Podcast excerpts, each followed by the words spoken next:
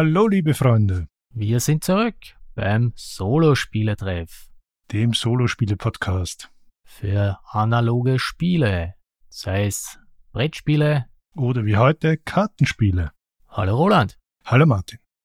Es geht wieder in feuchte Gefilde. in eisige.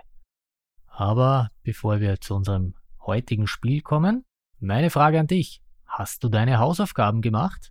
Äh, ja, ich habe dein Storyboard durchgeblickt und konnte keine offensichtlichen Fehler finden. Sehr gut. Waren das die Hausaufgaben? Nein, die Hausaufgaben waren, ob du unsere Eltern gefragt hast. Wir hatten ja in der letzten Folge über unsere Kindheitserinnerungen bezüglich Bud Spencer und deren Ziel gesprochen und waren uns hier etwas uneins. Du hattest gemeint, wir haben uns einen Videorekorder mit Fernseher ausgeborgt. Ich sagte nein, es war nur der Videorekorder. Weißt du da mehr? Ich habe nicht mehr nachgefragt, aber ich denke, dass mich, ähm, dass beides stimmt. Ich habe nachgefragt. Ich habe zuerst äh, mit unserem Vater gesprochen. Der konnte sich nicht mehr wirklich erinnern. Aber ich habe ihm ein bisschen auf die Sprünge geholfen. Er meinte dann auch, es war sicher nur ein Videorekorder. Ich habe dann auch mit unserer Mutter gesprochen. Die wusste schon Bescheid, konnte sich auch nicht mehr wirklich erinnern. Sie hat mir dann aber äh, lustige Anekdoten erzählt. Wusstest du zum Beispiel, dass wir im Wohnzimmer damals gar keinen Fernseher hatten? Ja, Okay, ich wusste das überhaupt nicht. Der stand anscheinend in der Küche. richtig. Ja. Nein, sie meinte aber dann im Endeffekt, sie würde mir eher recht geben. Sie glaubte zuerst, wir hätten Videorekorder gehabt, aber das äh, haben wir komplett ausgeschlossen. Die waren ja damals schweineteuer. Ich glaube, es war einfach so, normalerweise nur der Videorekorder und in einem speziellen Abend gab es diesen Videorekorder alleine nicht mehr als Leihgerät und da musste so ein Kombigerät herhalten. Und wie es oft ist bei Erinnerungen an die Vergangenheit, das Außergewöhnliche merkt man sich. Ja, wichtig war die Filme, egal wo wir es geschaut haben. Gut. Ich habe das extra nicht in den Konzeptzettel geschrieben. Ich wollte dich da ein wenig überraschen. Ist mir anscheinend geglückt. Die Revanche wird folgen. Sehr gut. Rückblickend auf die letzte Folge beziehungsweise die letzten Folgen. Anscheinend habe ich diesmal keinen Müll erzählt. Oder es- hat keiner bemerkt.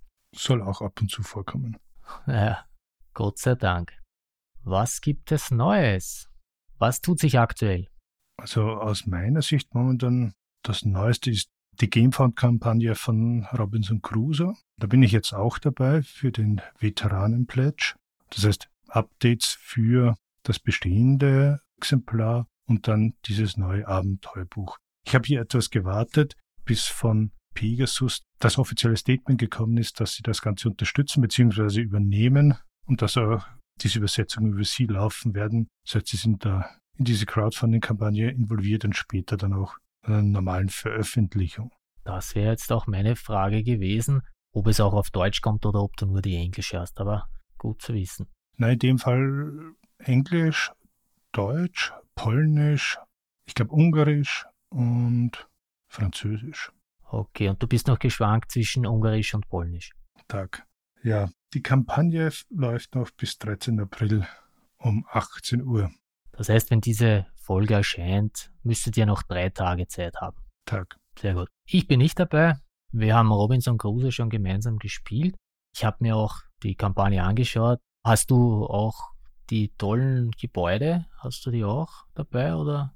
Die sind Stretch Goals. Also normalerweise hat man nur ein Blättchen für die Unterkunft oder das Zelt und hat hier einen eigenen Marker mit vier Zeilen oder so, was ansagt, auf welchem Level der Unterschlupf ist, beziehungsweise die Palisade rundherum. Und das wird jetzt durch diese kleinen Miniaturen dargestellt.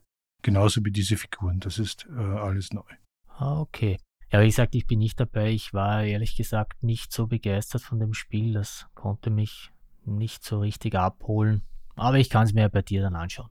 Einer der, der Gründe, warum ich jetzt eben dabei bin, ist, äh, dass angeblich dieses Abenteuerbuch neu aufgezogen wird und ähm, es hier verschiedene Kategorien gibt und eine davon ist Schwierigkeitsgrad. Also so Level mit Kindern, Familie, normal und Experte. Und wenn es dann wirklich Szenarien gibt, die man eben schwieriger für sich selbst spielen kann, aber leichter mit der Familie oder eben mit den Kids, das war für mich der Kaufgrund. Oder sowieso, damit ich äh, der Kampagne dabei bin. Gekauft ist sie noch nicht. Ja, bis es erscheint, können wir hoffentlich wieder gemeinsam spielen. Vor zwei Wochen gab es gleich mehrere Veranstaltungen, unter anderem die Conspiracy. Hier wurde auch die Kampagne für Cthulhu, Masken des Nyarlathotep, gestartet. Das läuft auf Start Next. Läuft sehr gut. Ich bin auch dabei. Und hier gibt es eine kleine Anspielung an unser heutiges Thema. Heiko Gill spricht da den vierten Schornstein an. Mehr sage ich jetzt nicht. Im Zuge der Conspiracy war auch der gratis Rollenspieltag. Der war am Samstag. Da habe ich mir auch einige Videos angeschaut. Zu empfehlen auf alle Fälle das Video über die Fanzines. Das war sehr interessant. Oder die Vorstellung der verschiedenen Rollenspielsysteme. Werden wir verlinken. Könnt ihr euch anschauen.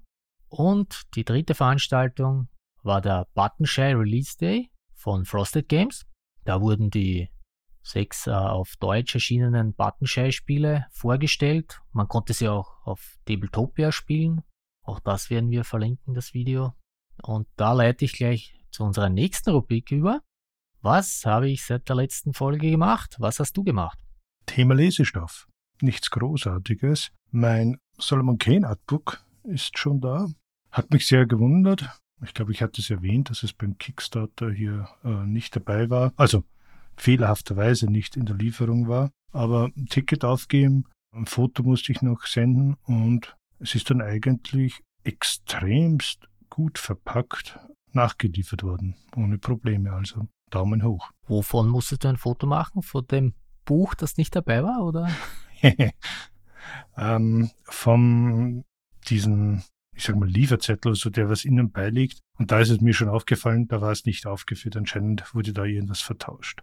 Der Liefermail von Meeple Logistics war es dabei, aber dann in dem Versandbrief äh, ist es nicht mehr gestanden. Ich vermute mal, du wirst nicht der Einzige gewesen sein mit diesem Problem. Deshalb wird es zu schnell gegangen sein. Möglich. Sicher bin ich mir nicht. Aber egal. Ansonsten habe ich nur die letzte äh, Wargames Illustrated gelesen und das war's schon auf meiner Seite. Bei dir? Ja, zum Lesen bin ich eigentlich nicht viel gekommen. Ich habe die letzten drei Fragezeichenbücher gelesen, aber ich habe es endlich geschafft, dass ich mir die ersten drei Folgen von The Crew angeschaut habe. Aber darüber möchte ich auch heute nicht reden. Ha, das mache ich, wenn ich die ganze Staffel gesehen habe. Sehr gut, freue mich schon darauf. Ja, da spreche ich vielleicht ein wenig ausführlicher. Und ansonsten habe ich eigentlich nur den Space Jam 2 Trailer geschaut. Ist er wieder mit äh, Hasen und Basketballspieler? Richtig. Hasen und Basketballspieler, Bugs Bunny ist dabei. Diesmal ist es nicht Michael Jordan, sondern, ja, ich würde ihn als derzeitigen Michael Jordan benennen, LeBron James. Also eigentlich sein, wie sagt man, ein Nachfolger? Ich würde sagen, sein legitimer Nachfolger, ja. Der derzeit beste Basketballspieler meiner Meinung nach. Lustig ist, ich habe ihn auf Englisch und auf Deutsch geschaut. Auf Englisch ist natürlich seine Originalstimme, die ist mir auch bekannt. Es war dann ein wenig merkwürdig, Deutsch mit einer anderen Stimme zu hören, aber logischerweise. Deutsch kann er nicht wirklich. Es kommt drauf an. Es gibt ja Universaltalente meines Wissens, die in allen möglichen Sprachen ihre Rolle übersetzt haben. Früher bei den ersten Tonfilmen war es ja so, dass man hier in Deutschland zum Beispiel gleich drei Versionen gedreht hat, oft mit denselben Schauspielern. Ich glaube, mich daran zu erinnern, dass das zum Beispiel bei die drei von der Tankstelle auch so war. Nicht alle Hauptrollen die gleichen, sondern manchmal auch nur, wenn es drei gab, nur zwei Hauptdarsteller oder dergleichen. Und der andere war halt ein anderssprachiger. Wenn ich das jetzt nicht komplett verwechsle. Ich habe eigentlich auf aktuelle Schauspieler, die noch leben, und Filme abgezielt. Eher scherzhaft sogar. Auf der einen Seite haben wir äh, Christopher Waltz, der äh, meines Wissens alles noch selbst synchronisiert oder Teile selbst synchronisiert. Aber zum Beispiel ähm, ein großartiger Darsteller eben Vin Diesel. Der hat für Groot das sogar auf Chinesisch äh, synchronisiert. Okay. Da finde ich aber in diesem Zusammenhang, wäre ich jetzt wieder bei Bud Spencer und deren Ziel. Wusstest du, dass die äh, im Italienischen auch synchronisiert waren.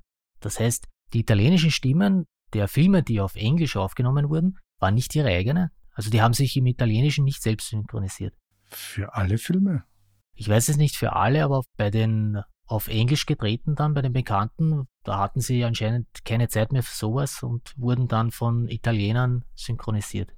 Also in Italien. Okay, ja, das wusste ich nicht. Ich, ich habe den letzten Film, das war eben bei, bei Mücke und auch bei Hector, hatte ich auf die italienische Tonspur geschaltet, nur um, um Vergleich zu haben, dachte mir, die Synchronstimme ist aber sehr ähnlich. Aber wenn du mir sagst, dass das auch nur ein Synchronsprecher war, na gut. Ich kann jetzt nicht sagen, ab welchem Film das war, aber da waren das nicht ihre eigenen Stimmen dann. Gefährliches Halbwissen. Jetzt sind wir wieder bei dem, dass äh, die Zuhörer dir wieder einiges um die Ohren schlagen werden. Wenn ich es nicht vorher rausschneide. ich für meinen Teil habe mir einen Klassiker angesehen, ha, dir wird es gefallen, Dune, der Wüstenplanet. Ich habe den Film nie gesehen. Ich habe damals Dune gespielt, aber nicht nur Dune 2, sondern auch den ersten Teil, das ja eigentlich ähm, komplett anders war als der zweite dann. Ne?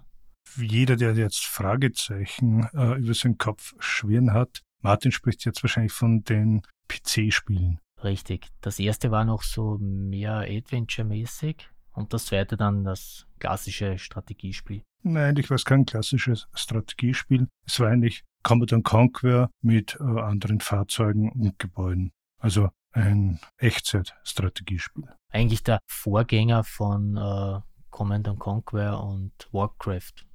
Ja, ich habe die Spiele damals eigentlich gemocht. Ich habe auch beide durchgespielt. Ich hatte damals meine Jugendzeit auch das Buch gelesen und auch mehrmals den Film von David Lynch gesehen. Das Buch von Frank Herbert. Genau. Also es gibt ein Buch, einen Sechsteiler. Äh, ich weiß nicht mehr, welche Version ich da gelesen habe. Das ist zu lange her. Aber so ist ja Dune momentan in allen Brettspielmedien durch Dune Imperium, was eben auch zum Beispiel letztens im Solo Manolo Podcast war. Das aber auf dem neuen Film basiert, der äh, aber noch nicht veröffentlicht wurde. Ich nehme an, der hätte letztes Jahr erscheinen sollen, oder? Ja, aber aufgrund von Corona hat sich ähm, einiges verschoben. Genau. Weil wir jetzt schon bei den Computerspielen sind, hast du irgendwas gespielt? Ja, leider nicht so weit, wie ich wollte, aber ich habe, glaube ich, nach 2016 wieder mal begonnen, Evil Genius zu spielen. Das sagt mir nur vom Namen was. Ich glaube, da spielt man wahrscheinlich Bösewichte. Ja, es ist neben James Bond und Austin Powers, mische das durch und dann spielst du Dr. Evil. Ah, okay, ja, das hört sich gut an. Also man muss sich hier so ähnlich wie in diesen Dungeon-Spielen Räume und Gänge äh, in einem Berg oder Vulkangraben Fallen platzieren für die Agenten, für die Geheimagenten und Super Geheimspionen und was weiß ich und muss böse Taten vollbringen, vollführen und ja. James Bond besiegen. So in etwa, ja, genau. Eigentlich ganz spaßig. Ja, ich habe das in Folge 10 erwähnte Lost Horizon jetzt durchgespielt, das Adventure. Ich fand es recht gut, hat mir gefallen. Es war nicht zu schwer, es war nicht zu leicht. Also ich habe es ohne irgendwelche Lösungshilfen gespielt. Wenn ich mal nicht weiterkam, dann machte ich eine Pause, dann einen Tag später wieder weitergespielt. Hat mir sehr gefallen. Ich habe noch ein paar Spiele auf Yukata gespielt. Für mich das Spiel des Monats war On the Underground. Ein Spiel, wo man U-Bahn-Linien auf einem Netz, in dem Fall London, setzen muss. Und man einen Passagier zu bestimmten äh, Stationen bringen muss und je nachdem, wie man die Linien hier aufgebaut hat, kriegt man dann Punkte, beziehungsweise wenn gezwungen ist, auf der Linie eines Gegners zu fahren, bekommt dieser die Punkte. Da habe ich ein paar Partien gespielt mit Wintersfrost und Cosmoco und das Spiel ist, auch wenn es sehr bieder aussieht, für mich eine sehr positive Überraschung. Ne, das sagt mir gar nichts. Aber das heißt ja nichts. Gut, ich habe Super Mario 3D World gespielt, auf der Nintendo Switch wieder. Das ist die erweiterte Version des äh, 2013 auf der Wii U veröffentlichten Spiels, plus Bowser's Fury. Bowser's Fury selbst habe ich noch nicht gespielt, aber das Hauptspiel Super Mario 3D World macht sehr viel Spaß, muss ich sagen. Äh, was mich zuerst etwas irritiert hat, war, es gibt wieder Zeitbegrenzungen. Die waren ja bei den letzten Spielen nicht mehr, aber bei den Originalen gab es ja eigentlich immer eine Zeitbegrenzung. Und äh, witzig ist, dass man äh, mit bis zu vier Spielern spielen kann, also gleichzeitig. Bowser's Fury nur zwei. Und ich habe schon alleine gespielt, zu zweit, zu dritt und zu viert. Mit vier ist es dann schon ja, ein wenig überfüllt, aber recht witzig, muss ich sagen. Ich habe es noch nicht probiert. Also meine Kinder haben sie auch bekommen vom Osterhausen und ich habe nur bis jetzt zugesehen, aber wenn mal Zeit ist, werden wir es auch zu dritt oder zu viert spielen. Spiele sind auf alle Fälle. Am liebsten habe ich die Superglocke. Da kannst du dich in eine Katze verwandeln. Kannst auch manche Stellen hinaufklettern. Ja, sehr lustig. Solltest du auf alle Fälle ausprobieren. Zugesehen habe ich schon. Auch den Bowser habe ich schon gesehen. Wo dir sein Sohn hilft. Ja, genau. Ich glaube, einer hat Mario gespielt und der zweite Sohn hat den Bowser Junior gespielt. Ich glaube, das war Mario im Katzenkostüm und Bowser Junior. Ja, ich habe aber, wie gesagt, noch nicht gespielt. Möchte ich dann nachher machen, wenn ich mit Mario durch bin. Ach so, ich dachte, wenn wir mit der Aufnahme fertig sind. Nein. Hast du sonst noch was gespielt? Unabhängig jetzt von unserem Hauptspiel heute? Analog. Ja, der Osterhase hat uns ein paar Spiele vorbeigebracht. Ich habe bekommen die Taverne im tiefen Tal und für die Kinder noch äh, ein drei Fragezeichen Rätselpuzzle, das wird dir etwas sagen, und auch noch die Schmuggler von Kosmos Spiele. Und die Schmuggler haben wir jetzt äh, schon ein paar Mal gespielt. Ist wirklich ein amüsantes Familienspiel. Ich habe ja vorher den Buttonshy Release Day erwähnt von Frosted Games. Ich habe die sechs vorbestellten Spiele erhalten. Mein Plan war ja, dass ich sie alle ausprobiere, damit ich heute kurz darüber reden kann. Mit Sprolopolis habe ich angefangen. Auf das war ich schon ganz heiß, sage ich mal. Das wollte ich unbedingt spielen. Und ja, das hat mir so viel Spaß gemacht, dass ich eigentlich sonst keines ausprobiert habe. Fast. Ich habe heute noch geschickt gesteckt ausprobiert, eine Partie gespielt. Ja, fand ich auch interessant. Und Circle the Wagons habe ich auch einmal gespielt. Das hat mich beim ersten Mal noch nicht so richtig abgeholt, aber da möchte ich jetzt noch kein Urteil bilden. Ja, Sprolopolis ist wirklich sehr gut. Ich habe erst einmal gewonnen, aber es macht sehr viel Spaß.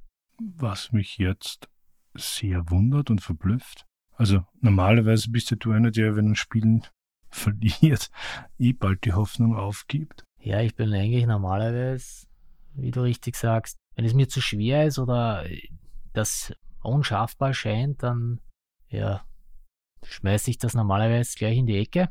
Aber hier nicht. Es ist auch so, was mir hier auch gefällt, ist, ich spiele nicht gegen irgendeinen Automa-Gegner. Das heißt, ich lege mir selbst die Karten immer. Und im Endeffekt ist ja mir dann eigentlich wurscht, ob ich jetzt äh, die Sachen schaffe oder nicht.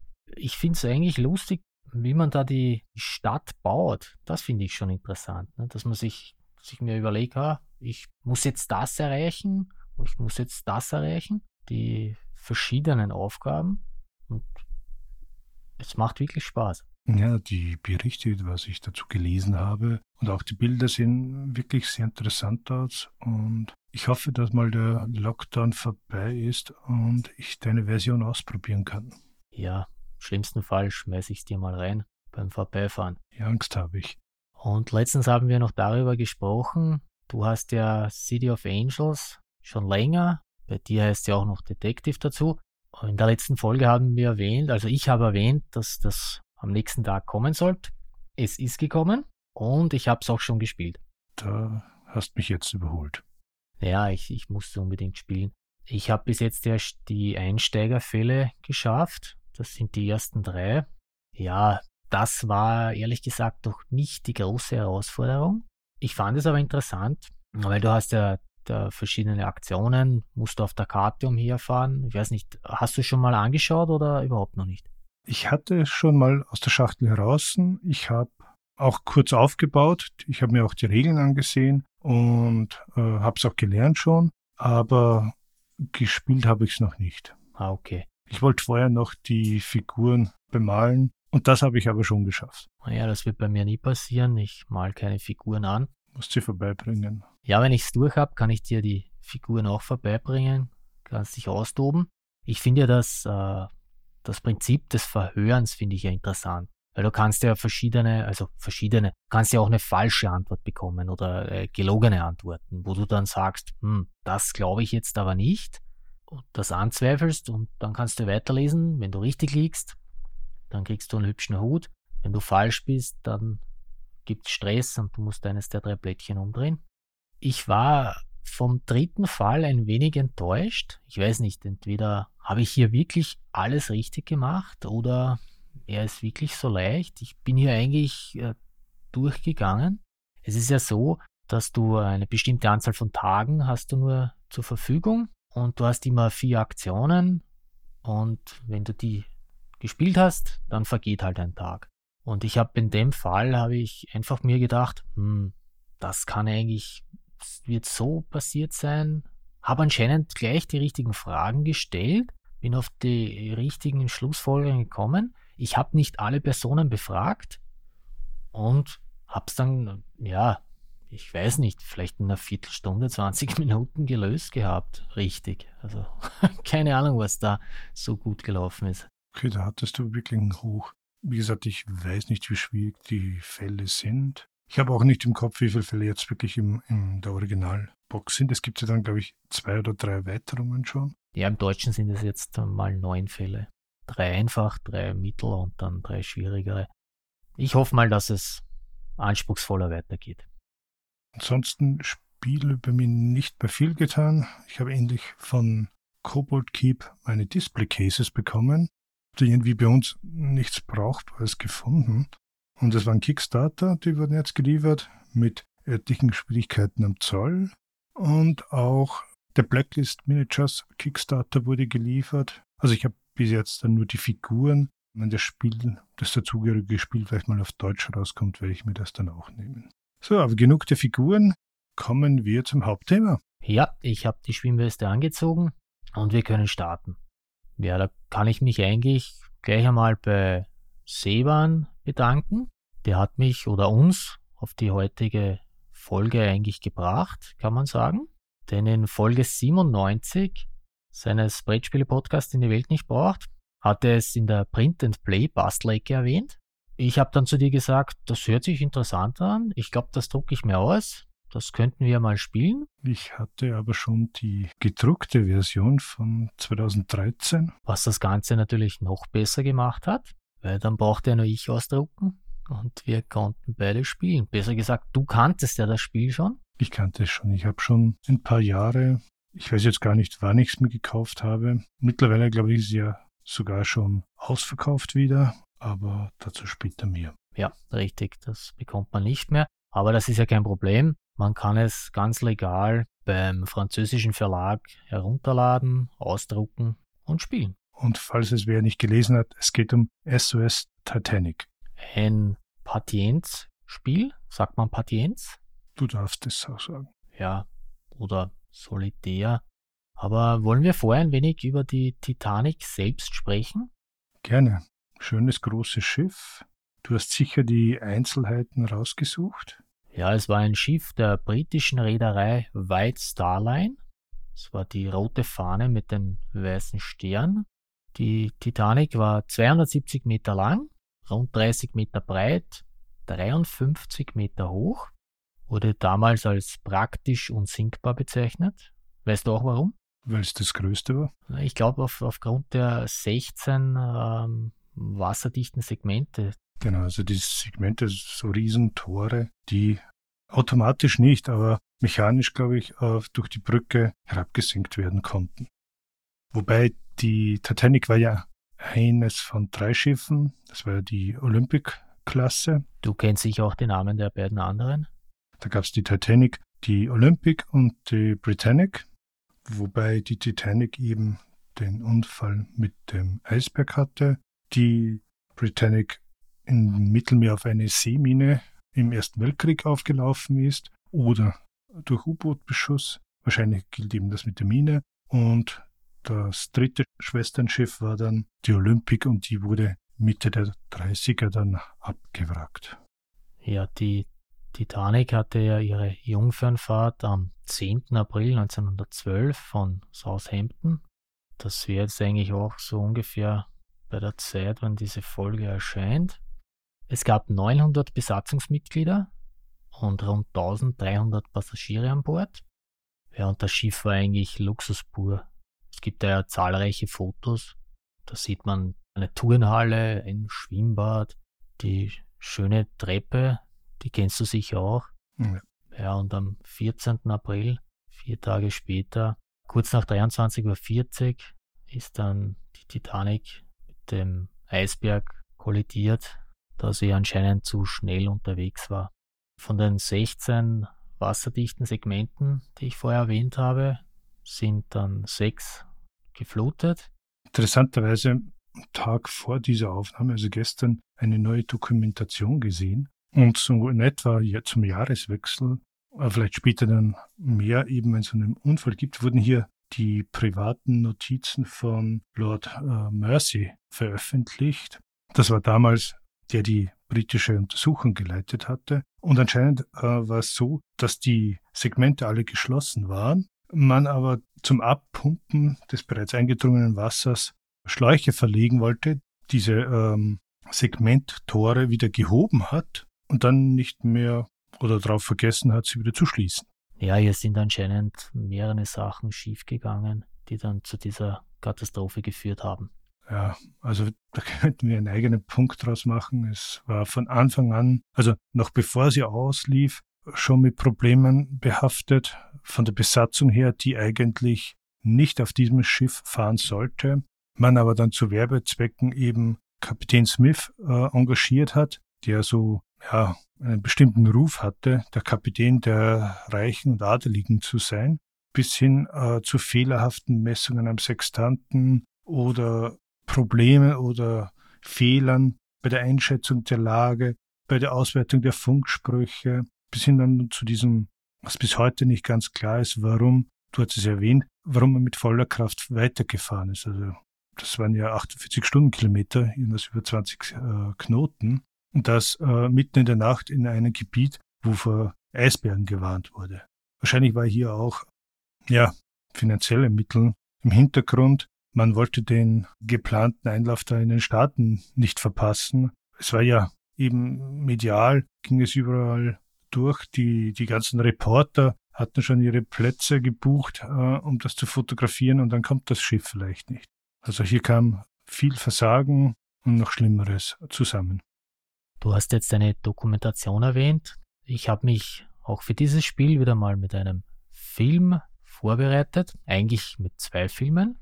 Der erste heißt Hebt die Titanic. Sagt ihr da was? Ist, glaube ich, so Zeit Kalter Krieg entstanden. Ja, von 1980 ist der Film, so eine typische Kalter Krieg-Geschichte. Man ist auf der Suche nach Byzanium, das man braucht, um quasi das Schlimmste zu verhindern. Und das soll sich äh, im Tresor der Titanic befinden. Naja, der Film ist genauso spannend wie eine Partie Solitär. Damals glaubte man noch, dass äh, die Titanic in einem Stück gesunken ist. Das äh, sieht man auch im Film, denn da wird die Titanic geborgen. Da ist sie in einem Stück, schwimmt dann noch schön. Und erst 1985 äh, gab es ja die ersten Expeditionen hinunter zur Titanic. Und da wurde dann auch bestätigt, was auch mehrere Zeugen ausgesagt hatten, dass sie durchgebrochen ist. Das hat ja damals keiner geglaubt, warum auch immer. Ja, anscheinend ist sie äh, Bug, also vor das Schiff komplett abgesoffen und das Heck ragte gerade in die Höhe und durch dieses Gewicht ist sie dann da abgebrochen. Ich glaube, nach dem dritten Schornstein. So in etwa, ja. Sir Alec Guinness hat eine kleine Rolle, aber das war's dann schon. Man versäumt nichts, wenn man sich den Film nicht anschaut. Dann einen zweiten Film habe ich mir noch angeschaut äh, von James Cameron. Äh, mir fällt der Name jetzt nicht ein. Das ist, glaube ich, eher ein bekannter Film. Avatar? Ah, nein, nein. Ghosts of the Abyss. Oder im Deutschen Die Geister der Titanic. Ah. Ja, der ist von 2003. Ich glaube, er hatte ja eine eigene Gesellschaft dafür gegründet, oder? Das könnte ich mir vorstellen. Ja. Es ist der erste von Disney veröffentlichte 3D-Film ich habe nicht die 3D-Version geschaut, ich habe es in 2D gesehen. Das wird am Anfang, steht das auch, dass das umgemodelt wurde. Ja, es gibt da mehrere Szenen, aber wo man schon merkt, das wurde für 3D erstellt, so ein Greifarm zum Beispiel und so Sachen. War jetzt für meine Version uninteressant. Bill Paxton spielt mit, spielt sich selbst. Das ist eine Dokumentation. Es gibt äh, Meereswissenschaftler, Techniker, Historiker. Die sind äh, gemeinsam mit James Cameron auf einem russischen Expeditionsschiff unterwegs. Den Namen, den spare ich mir jetzt, den kann ich eh nicht aussprechen. Ja, sie fahren mit zwei so kleinen Spezial-U-Booten, der Mir 1 und der Mir 2, fahren sie runter zur Titanic, haben dann noch zwei so ferngesteuerte kleine U-Boote, Jake und Elwood. Die Anspielung verstehst du sicher? Blues Brothers. Richtig. Äh, und die schwimmen oder fahren da in das Innere der Titanic. Also ich fand es sehr interessant, auch äh, sehr spannend, muss ich sagen. Hier wurden auch äh, Original-Unterwasseraufnahmen, die sie gemacht haben, wurden dann mit Originalfotos von 1912 und CGI-Aufnahmen beziehungsweise nachgespielten Szenen von Schauspielern überblendet. War sehr, sehr interessant. Kann man sich anschauen. Ist zwar jetzt schon ein paar Jahre alt, aber trotzdem sehr interessant. Muss ich schauen. Ja, findest du auf Amazon Prime. Und den anderen uninteressanten Film da von James Cameron gibt es da übrigens auch. Ja, ich hatte die Doku auf History Channel gesehen. Alles sicher besser als Hebt die Titanic. Hm. Also, da gibt es ja noch einen anderen Film auch. Den hast du nicht angesehen. Es gibt einen Film, der heißt wie unser Spiel, SOS Titanic, aber den habe ich auch nicht gesehen.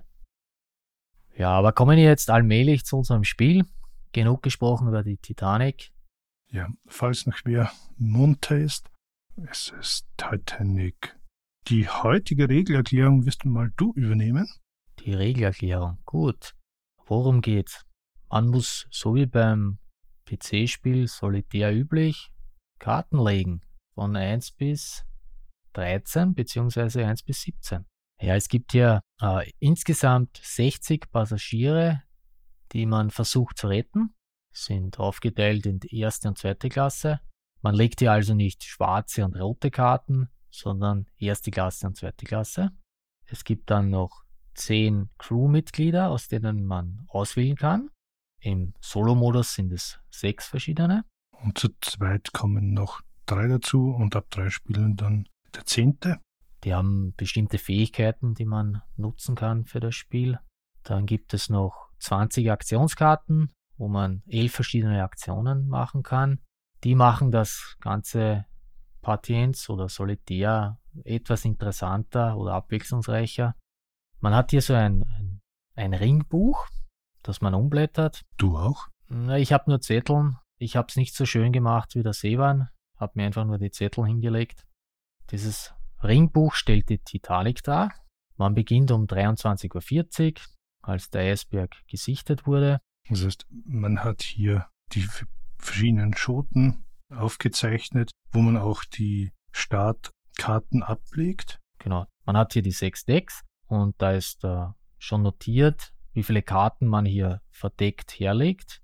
Ganz links zum Beispiel sind es vier Karten, dann sechs, dann acht und dann zehn. Da legt man also die gemischten Passagierkarten verdeckt her, dreht jeweils eine um, so wie man es kennt von Solitär. Genau, die oberst aufliegende. Da gibt es dann bis zu drei Abteile. Das sind so schöne blaue Punkte. Und wenn die voll laufen, blättert man eine Seite um. Genau, da sieht man auf der einen Seite eben, wie du gesagt hast, wie die Decks, die einzelnen Sektionen wegfallen und andererseits das Hintergrundbild der Titanic verändert sich auch, so wie sie eben dann so langsam untergeht und auch oben die Zeitanzeige ändert sich. Also das ist thematisch nett gemacht, wenn man davon nett sprechen kann. Ja, sagen wir, es ist sehr authentisch und bringt eigentlich das Thema Titanic sehr gut rüber. Man beginnt also damit, dass man die Passagiere bewegt. Man legt quasi immer auf einen anderen Passagier, der eine Zahl höher ist, jedoch immer nur von derselben Klasse. Das heißt, Klasse 1 Figuren oder Passagiere nur auf Klasse 1 und Klasse 2 logischerweise nur auf Klasse 2. Optisch äh, anschaulich gemacht durch eine unterschiedliche Hintergrundfarbe. Die einen sind so violett und die zweite Klasse ist dann gelb. Und man versucht jetzt die zu retten indem man die 1 bekommt, das Rettungsboot, und da dann die Karten in aufsteigender Zahl dann darauf legt. Also heißt, auf das Rettungsboot mit der 1 lege ich dann die Karte mit der 2, mit der 3, 4 und so weiter. Ja, aber da habe ich schon ein wenig was vorausgenommen. Also zuerst verschiebt man die Passagiere, man bewegt sie, man legt sie auf den Karten, so wie es geht bei Solitär, und wählt danach aus, ob man eine Aktionskarte spielen will. Die Karten bringen verschiedene Aktionen, zum Beispiel, dass man eine Karte raussuchen darf aus dem Nachziehstapel oder aus dem Ablagestapel oder dass man aus den äh, verdeckt liegenden Karten eine raussuchen darf und die nach ganz vorne liegt, den Rest wieder mischt oder dergleichen. Wobei man sagen muss, die Aktionskarten werden durch das Besatzungsmitglied, das man am Anfang zieht oder gewählt hat, vorbestimmt. Das sind nicht nur die speziellen Aktionen, die man hat zur Verfügung, aber auch die Anfangsaktionen. Oder man bereitet die Rettung der Passagiere vor. Dabei wird jetzt, ja, einfach gesagt, eigentlich nur die Passagierkarten vom, vom Stapel abgehoben. Ne? Und hier darf man je nach Crewmitglied 1 bis, ja, höchstens, hier sehe ich gerade Reginald Lee hat 6 der Karten abheben. Also ich kann mir aussuchen, ob ich jetzt eine, zwei, drei, vier, fünf oder sechs Karten nehme. Es ist aber so, dass ich dann nur eine der Karten benutzen darf. Das ist halt so ein, ein Abwägen. Nehme ich viele Karten, kann es sein, dass ich da jetzt mehrere Karten hätte, die ich anlegen könnte. Ich darf aber immer nur eine anlegen. Nehme ich jetzt wenige, kann aber keine anlegen, dann ist die Rettung gescheitert. Ich muss alle Karten ablegen und muss dann umblättern. Das ist immer so ein Abwägen. Also das Ablegen ist hier ein eigener Ablagestapel, der auch wichtig noch wird. Ja, weil nachdem ich nur eine Karte verwenden darf, die kann ich jetzt entweder unten bei den Stapeln anlegen, das heißt an der Titanic selbst, bei den Decks, oder kann ich dann oben schon bei den geretteten Passagieren anlegen, je nachdem, wie ich das will. Aber wie gesagt, immer nur eine. Ausgenommen ist ein spezielles Besatzungsmitglied. Richtig, da gibt es auch wieder verschiedene ja, Vorteile. Noch kurz etwas, wenn dieses Vorbereiten dieser Passagiere eben nicht funktioniert hat, dann darf man eine Aktionskarte dafür zum Ausgleich ziehen. Genau, das habe ich vergessen. Nachdem man dann halt umblättert und das Spiel halt äh, weiter voranschreitet, darf ich als Ausgleich eine Aktionskarte nehmen. Und wenn der Passagierstapel leer wird, dann muss ich auch dann umblättern. Dann muss ich sie wieder mischen, die Karten, und muss auch wieder im Buch eine Seite weiterblättern, bekomme aber dafür keine Aktionskarte. Ja, bei den Aktionskarten ist es egal, wenn der Stapel leer ist, dann mische ich einfach die anderen Karten und es wird ein neuer gebildet. Da gibt es keine Nachteile. Ja, das Spiel, das kann auf zwei Arten dann enden. Entweder man erreicht die letzte Seite, um 3.30 Uhr ist dann Game Over. Da sind dann alle Abteile vollgelaufen und das Spiel ist aus. Oder wenn ich es äh, vorher schaffe, alle Passagiere zu retten, dann ist das Spiel auch aus. Habe ich aber ehrlich gesagt noch nie geschafft. Ich auch noch nicht. Das Game Over, das ist bis jetzt bei mir immer gekommen. Was gibt es noch zu erwähnen?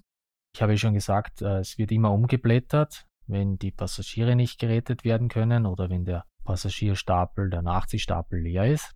Da kann es natürlich dann auch vorkommen, dass ähm, eines der Decks dann komplett überflutet ist. Das heißt, das äh, sieht man dann nicht mehr, das ist dann weg.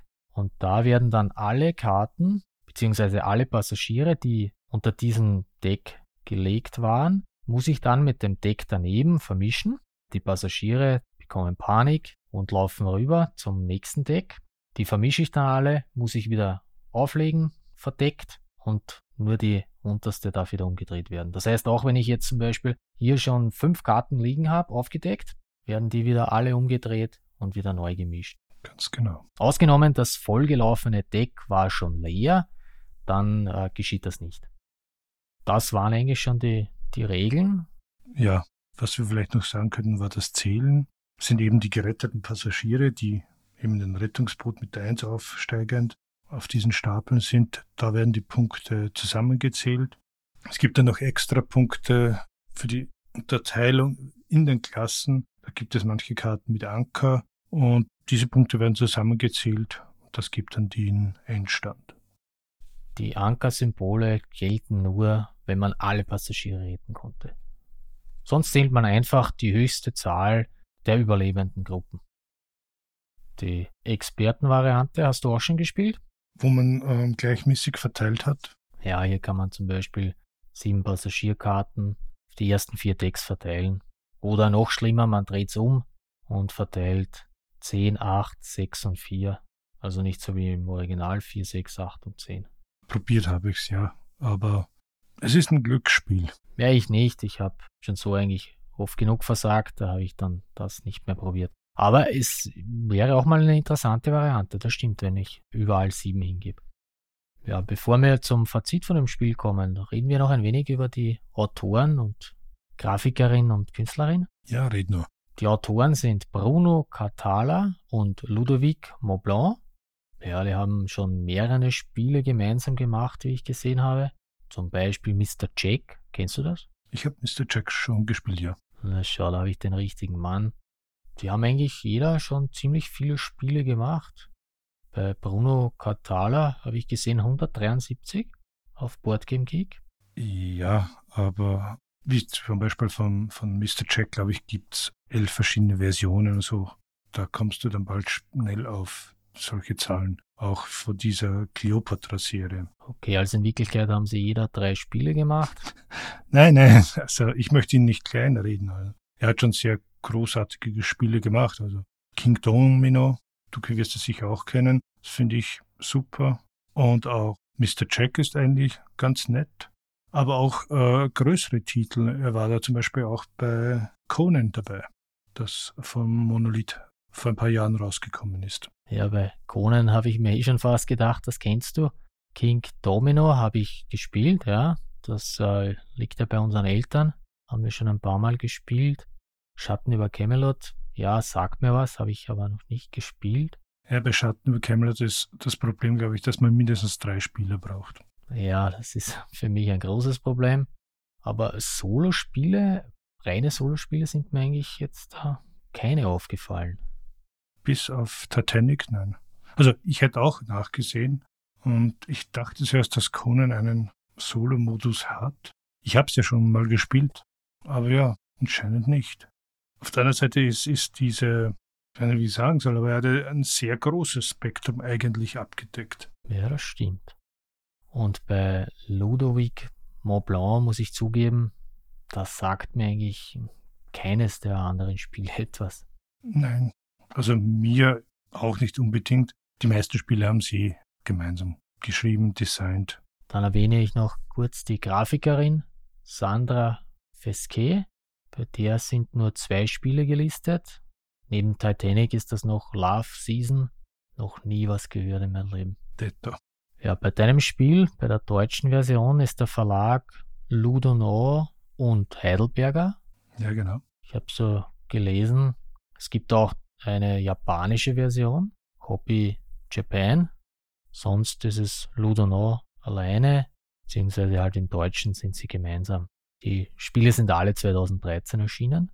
Der Verlag, der ist dir sicher bekannt, also Ludonor. Ja, natürlich. Ja, man kennt sie zum Beispiel von Gold Express oder Lewis und Clark. Yggdrasil ist auch noch ein Spiel, das ich kenne. Du hast ja hier meine Sammlung durchgesehen. Ja, ich war da heimlich an deinem Kasten und habe die Spiele rausgesucht. Da gibt es schon einige gute Spiele.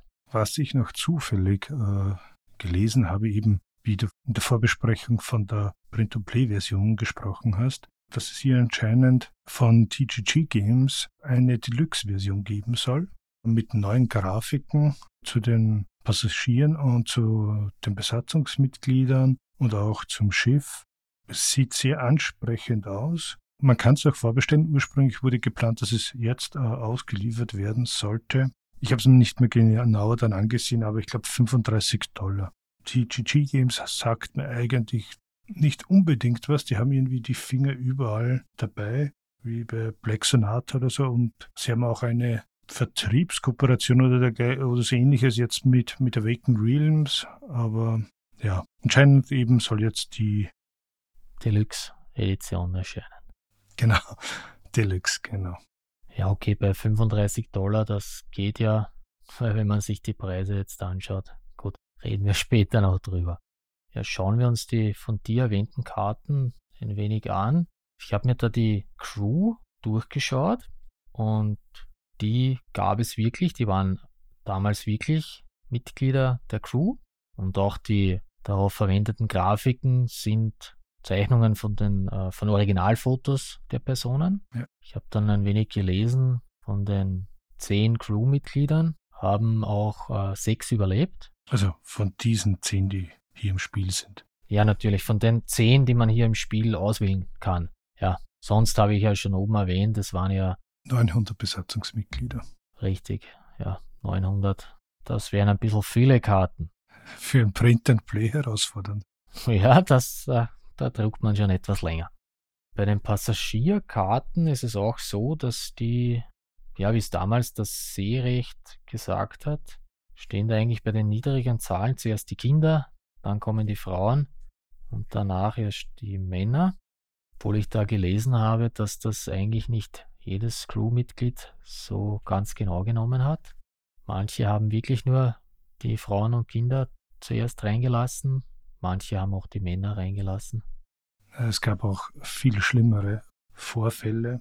Ich glaube, Lord Duff Gordon, seine Frau, die waren in einem Rettungsboot äh, zu elft, obwohl eigentlich 42 Mann äh, reinpassen würden. Und sie haben die Besatzungsmitglieder bestochen, damit sie vom Unglücksort wegrudern und nicht noch andere Überlebende ins Rettungsboot zum Beispiel hineinbefördert werden oder geholfen wird. Also da taten sich schon Abgründe auf. Ja, das war dann wirklich sehr traurig.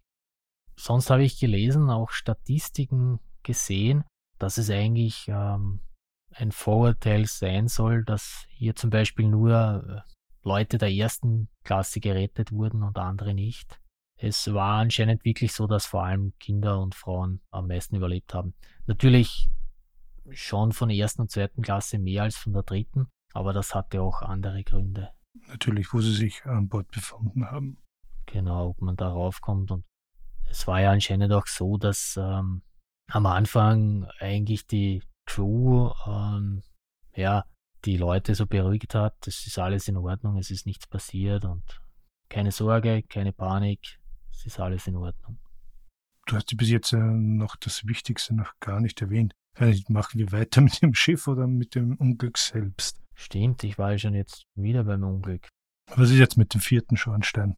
Ja, ich habe da noch ein paar interessante Dinge. Wie ich vorher schon erwähnte, Heiko Giel hat so schön gesagt, äh, das ist ein, ein Fake-Schornstein, der vierte. Und es war wirklich so, dass es kein Rauchabzug war. Also er diente einerseits der Ästhetik, dass sie damals gesagt hat, so ein Schiff, das braucht vier Schornsteine, drei reichen nicht aus aber auch zur Entlüftung der Kessel- und Maschinenräume und äh, der Küchenräume, den Kohleherden. Ja, dadurch war es aber schon wieder ein Rauchabzug. Ja, es war mein Fehler, falsch ausgedrückt. Ich habe meint von für die Maschinen selbst, also für die, ja, die Motoren, sagen wir so. Die Maschinenräume wurden entlüftet, aber nicht die Maschinen selbst. Sehr gut jetzt. Ja, es war im Prinzip äh, der Heckspoiler der Schiffe. Lustig finde ich ja auch, dass sie äh, RMS Titanic geheißen hat. RMS steht für Roll Mail Ship, also königliches Postschiff. Ja. Aber du darfst jetzt nicht verwechseln, dass das heißt, das ist ein Postschiff und da sind zufällig ein paar Leute draufgekommen. Ein Royal Mail Ship bist geworden, wenn du eben Post zwischen äh, den Kontinenten oder ja, überhaupt auf dem Meer ein Schiff transportiert hat. Sehr viele äh, waren RMS oder RMS. Das war nicht so ungewöhnlich. Es war ein sehr lukrativer Job. Es war sehr gut bezahlt, die Post zu transportieren. Flugzeuge in dem Sinne gab es ja noch nicht. Und da ist man immer auf die Schiffe angewiesen gewesen. Die Olympic, die wir bereits erwähnt hatten, war ja auch ein Royal Mail Ship. Während die Britannic ein HMHS war. Und das heißt? Ein His Majesty's Hospital Ship. Also Lazarettschiff. Es war ja im Ersten Weltkrieg dann dabei. Ja, stimmt, das muss man ja bedenken. Ja, du hast, glaube ich, kurz die Reise erwähnt. Kannst du nochmal wiedergeben? Ja, wie schon erwähnt, die Jungfernfahrt startete in Southampton am 10. April 1912. Das Ziel war New York, von Southampton nach Cherbourg, Ja. wo noch Passagiere aufgenommen wurden. Dann nach Queenstown, also im Süden von Irland. Ja, da sind sie dann am 11. April geankert und es kamen wieder neue Passagiere und dann ging's los. Genau, bis zum 14. April, dem verhängnisvollen Tag. Eigentlich waren hier mehrere Eisberge abgedriftet und südlich von Neufundland oder südöstlich von Neufundland im Meer. Die wurden auch gesichtet von anderen Schiffen. Also man muss sich nicht vorstellen, dass die alleine nur rumgeschippert sind. Und die, die lagen auch in Funkkontakt, also über Morsesprüche und dergleichen. Und da war es eigentlich der Besatzung der Titanic auch klar und sie hatten das auch gewusst, dass Eisberge voraus waren. Was sie aber etwas unterschätzt hatten, hatten, ist, dass die Positionsbestimmung, die sie an diesem Tag durchführten, fehlerhaft ja war und sie viel weiter nördlich oder nordwestlich waren, als sie glaubten. Das ist zum Beispiel auch einer der Gründe gewesen, warum man das Schiff oder das Wrack lange Zeit nicht gefunden hatte. Stimmt, hier wurde ja das, also SOS, wie der Titel unseres Spiels, wurde ja gegeben. Ja, und die Passagiere, die wenigen, die auf den Rettungsbooten waren, die konnten ja dann von der Carpathia gerettet werden. Das waren ja nur so um die 700 Menschen, was ich gelesen habe. Ja, wobei man hier sagen muss, dass die Carpathia nicht mal das näheste Schiff war, sondern dass die Kalifornien war. Ja, vielleicht sollten wir noch zurückspulen. Eben, es gab die Meldung über die Eisberge. Das Schiff war unterwegs und hat zu spät dann einen gesehen und ist mit dem kollidiert. Was hier eben auch, weil du gesagt hast, die Carpathian oder die Kalifornien, diese Schiffe sind eigentlich dann äh, in Ruheposition gegangen und ja, es war Nacht und die Eisberge da. Die Titanic selbst ist äh, mit voller Fahrt voraus weitergefahren, um den Zeitplan einzuhalten und es war ja unsinkbar. Sie war unsinkbar. Da gab es ja auch verschiedene Theorien, habe ich gelesen, dass sie mit Vollgas fuhr, weil quasi ein Brand war in einem Kohlenbunker oder wie nennt man es? Äh, Die Kohlenbunker sind das, wo die Kohle gebunkert wird und dann in den Heizkessel kommt. Genau, also so ein Kohlebunker soll es gebrannt haben und deshalb haben sie schnell geschaufelt, damit die Kohlen reinkommen in den Heizkessel.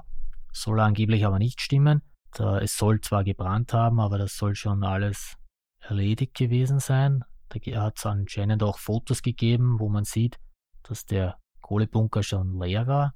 Es gibt da viele Theorien, zum Beispiel, dass ähm, wie der Eisberg gesichtet wurde, wurde gesagt, hart Steuerbord.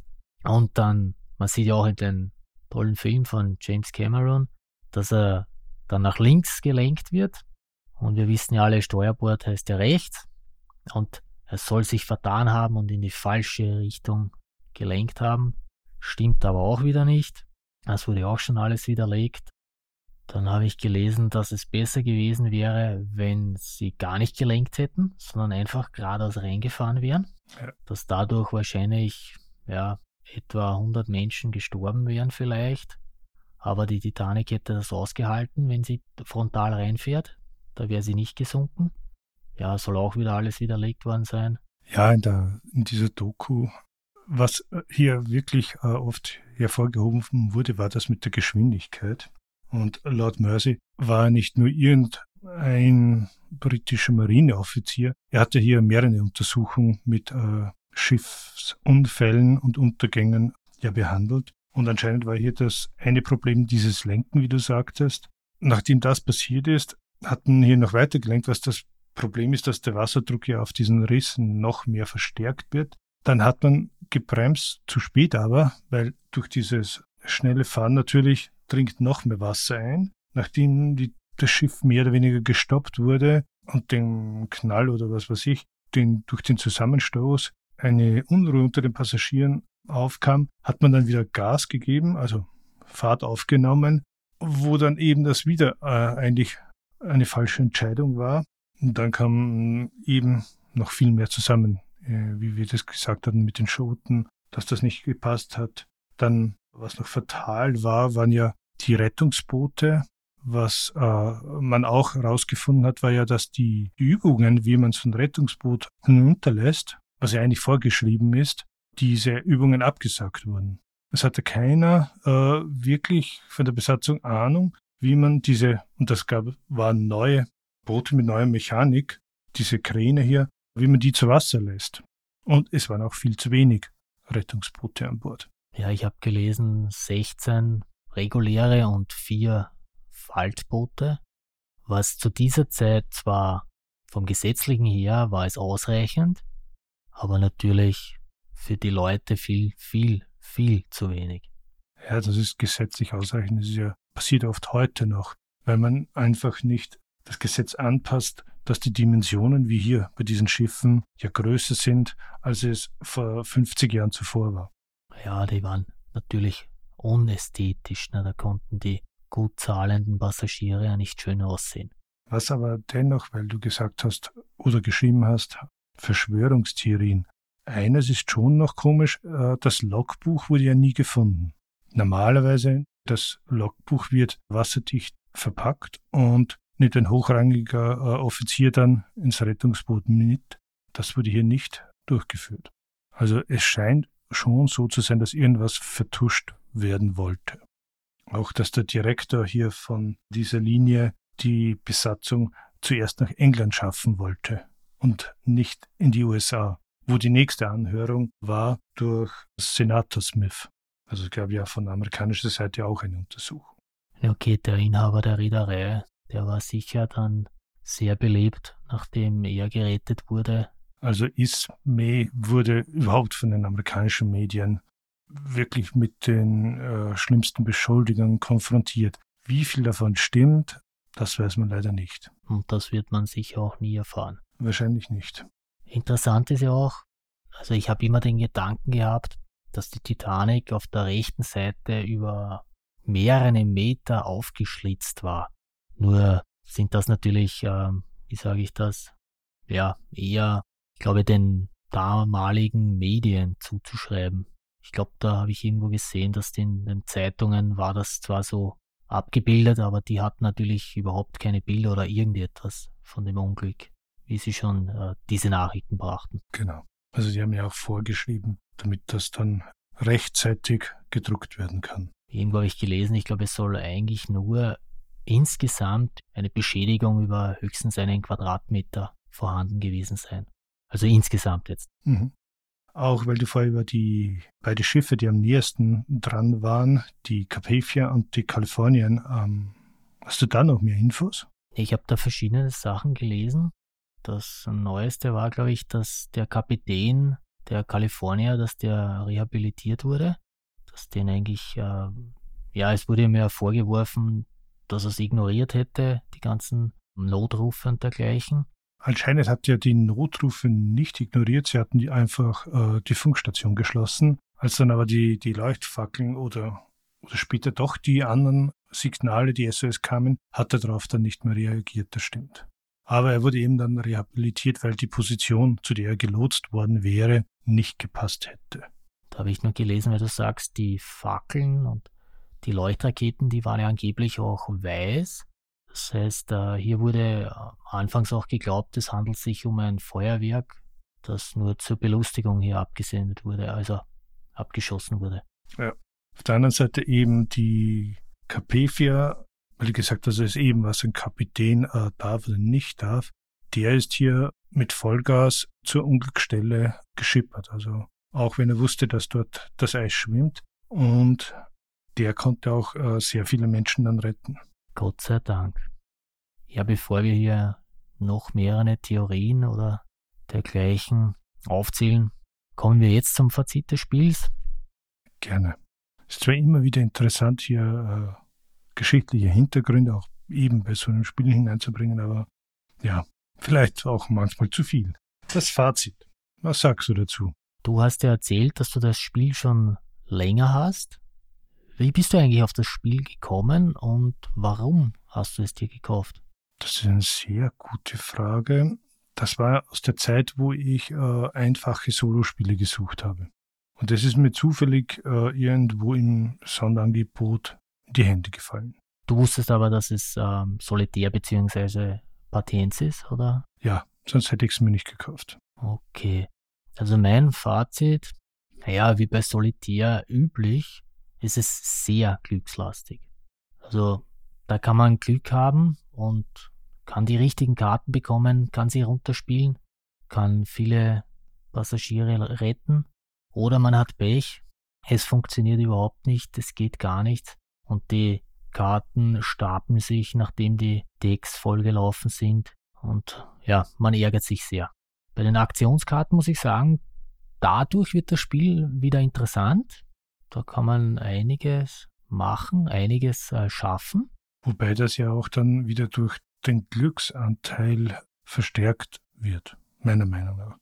Diese eine Karte, wo man zum Beispiel sagt, dass man wieder den Ablagestapel in den Ziehstapel reinmischen kann. Wenn du das richtig timest, dann gewinnst du zum Beispiel eine Runde, wenn es möglich ist. Ja, da tut sich dann einiges, das stimmt. Da muss man natürlich auch das Glück haben, dass man diese Karten bekommt. Richtig. Das kommt aber dann auch wieder auf die, die Crewmitglieder an, muss ich sagen. Die spielen sich ja auch unterschiedlich.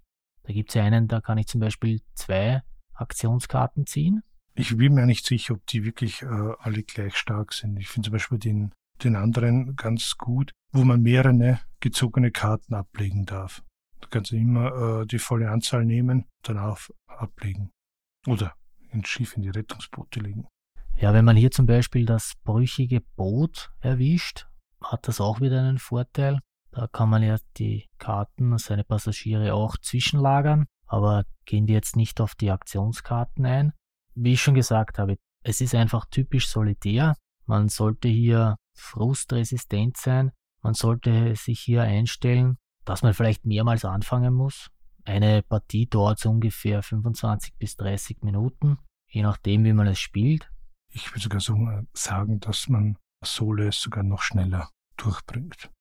Also wenn man geübt ist. Hast du recht, kann man sich auch schneller runterspielen. Je nachdem, äh, ja, wie viel man nachdenkt, wie schnell man durchkommen will. Das heißt, ich denke zu wenig. ja, ich sage jetzt mal grob, man kann es spielen, man muss es nicht unbedingt. Dadurch, dass es ein Print and Play ist, wirft man da jetzt auch nicht uh, unnötig viel Geld raus. Wenn man gern solitär am Computer gespielt hat oder auch so gern die Karten legt, schaut es euch an. Es ist mal was Neues. Das Thema ist meiner Meinung nach schön umgesetzt. Auch die Karten schauen äh, sehr nett aus. Durch das Buch braucht es jetzt nur den Platz, sage ich mal, für die Karten zum unten anlegen. Je nachdem, wie weit man sie zusammenschieben will, braucht es nicht so viel Platz. Und man ist eigentlich relativ schnell durch. Es ist aber auch die gedruckte Version nicht unbedingt groß. Die Schachtel misst hier 23 mal 16. Aber wie gesagt, mir gefällt eigentlich Solitär, so Kartenlegespiele. Dadurch habe ich es mir gekauft. Wer mit so etwas überhaupt nichts anfangen kann, ja, der sollte es lassen. Der kann es höchstens, wie gesagt, kann es es ausdrucken. Es gibt die Regeln zum Herunterladen auf Englisch, Deutsch, Französisch, Niederländisch, Japanisch und Spanisch. Kann man ja auch mal durchlesen. Ich habe die Regeln nicht ausgedruckt. Ich habe sie mir nur am Tablet heruntergeladen, das reicht. Die 50 Euro aufwärts, die man hier für das gebrauchte Spiel im Internet findet, würde ich nicht bezahlen, sage ich ganz ehrlich. Das wäre es mir nicht wert. Sollte ich mir jetzt verkaufen? Nein, wer die gedruckte Version haben will, würde ich auch sagen, abwarten, was mit der Deluxe-Version rauskommt. Wer es vorbestellen mag, kostet momentan 35 Dollar plus 15 Dollar Versand, bist du genau beim gleichen Preis. Ja, ansonsten druckt euch einfach die zwölf Seiten für das Schiff, also beidseitig bedruckt für das Schiff aus und ich weiß gar nicht, wie viele Seiten, ich glaube acht Seiten waren es für die Karten und ein wenig Schneidearbeit und ihr habt es auch. Genau. Was hast du uns unterschlagen? Die Alternativen. Die Alternativen. Hast du Alternativen? Ja, ich habe alte Tiefen. Ich glaube noch sehr ähnlich sind äh, Imperial Settlers weitläufig gesehen. Es bietet mehr Tiefgang, kann man auch sehr gut solo spielen, durch die verschiedenen Völker auch sehr spielenswert. Und ja, ich habe auch noch Onirim am mobilen, ist auch im Grunde ein Kartenspiel, wo man die Träume und Monster und Schlüssel sucht, kostet eigentlich nichts, Originalversion kann man sich gratis downloaden. Die Erweiterung äh, muss man zahlen. Also wer Kartenspiele mag, sicher ein Tipp. Ich war ja am Anfang ein wenig verwirrt, weil wir hatten ja das Spiel als typisches Solitär bezeichnet. Hab dann aber gefunden, dass man hier unterscheiden muss. In, der, in, den USA heißt das Kartenspiel Solitär, aber bei uns im deutschsprachigen Raum heißt es eigentlich Patienz. Ja. Im Deutschen gibt es aber ein Brettspiel, das Solitär heißt. Das ist aber ganz was anderes. Ich denke aber, dass äh, durch das Computerspiel, das eigentlich bei uns auch schon mehr der, der Begriff Solitär auch für das Kartenspiel genutzt wird und sich auch jeder auskennt, wenn man da Solitär sagt. Ich kannte das Brettspiel Solitär zum Beispiel gar nicht. Es ist mir irgendwo mal untergekommen. Ist auch ein Solospiel, habe ich gesehen. Welch Wunder. Hm? Hätte ich mit dem Namen nicht vermutet. ja, ich habe äh, unzählige Titanic-Spiele gefunden, aber da ist äh, nicht so wirklich der große Wurf dabei. Es gibt auch da ein fantastisches Spiel zu einem Kinofilm, der anscheinend den Namen Titanic trägt, von 1997. Ich weiß nicht, ob du von denen schon mal was gehört hast. Puh. Da reden wir nicht drüber. Ich habe ihn noch nie gesehen, ehrlich. Ich schon, aber ja, schon länger her. Ha! Ich habe da noch gefunden, fertig von zwei F-Spiele. In der Beschreibung habe ich gelesen, ein typischer Arbeitstag, sortiere die Akten und schlafe dabei nicht ein. Klingt sehr interessant. Sollte ich mir vielleicht mal anschauen. Kennst du das Spiel? Ja, ich kenne es, habe es aber noch nie gespielt. Und du hast recht, es ist sehr ähnlich. Ich glaube, es ist ja nicht einmal so ein altes Spiel. Du stellst mir Fragen. Ich habe davon zufällig gelesen, wie ich letztens äh, das Spiel Offensive bestellt habe. Und da ist es mir bei den Angeboten über den Weg gelaufen. Ah, okay, da gibt es das Spiel. Ja, ist glaube ich von 2017. Auch eher ein Leichtgewicht mit, glaube halben Stunde, dreiviertel Stunde Spielzeit. ich habe da gerade gelesen. Ich habe es mittlerweile auch frustriert weiterverkauft. Gut. Besten Voraussetzungen. Perfekt für mich, ja. Das wären die Alternativen. Ja, wir haben es geschafft. Hast du vielleicht noch einen kurzen Hinweis, worüber wir in der nächsten Folge sprechen? Oder bleibt das im Geheimen? Haben wir schon darüber gesprochen, was wir in der nächsten Folge machen werden? Ich muss gestehen, ich kann mich nicht mehr erinnern. ich wüsste auch nicht, dass wir darüber gesprochen hätten. Deswegen, Hinweis ist gut. Brauchst du einen Hinweis? Gut, dann lasst euch überraschen. Es war wieder interessant. Es war wieder eine Geschichtsstunde. Diesmal Geschichte ohne Wargame. Genau, diesmal kein Wargame, diesmal kein Let's Play. Aber das könnt ihr selbst erledigen, ausdrucken, losspielen. Mir hat es wieder Spaß gemacht. Mir auch. Ich wünsche dir, ich wünsche euch noch einen schönen Tag. Ja, drei Minuten bis Mitternacht. Viel Spaß beim Spielen. Wir hören uns das nächste Mal wieder. Wenn es heißt, willkommen beim Solospieletreff. Diesmal ohne Wasser, versprochen. Warum? Ja, ich hätte gern wieder mal festen Boden unter den Füßen. Okay. Schreibt uns auf Twitter oder eine Mail an podcast.solospieletreff.at oder kommuniziert mit uns über Boardgamegeek. Hier gibt es die eigene Rubrik Solospieletreff unter Podcast. Das heißt, wir hören uns, wir lesen uns. Bis zum nächsten Mal.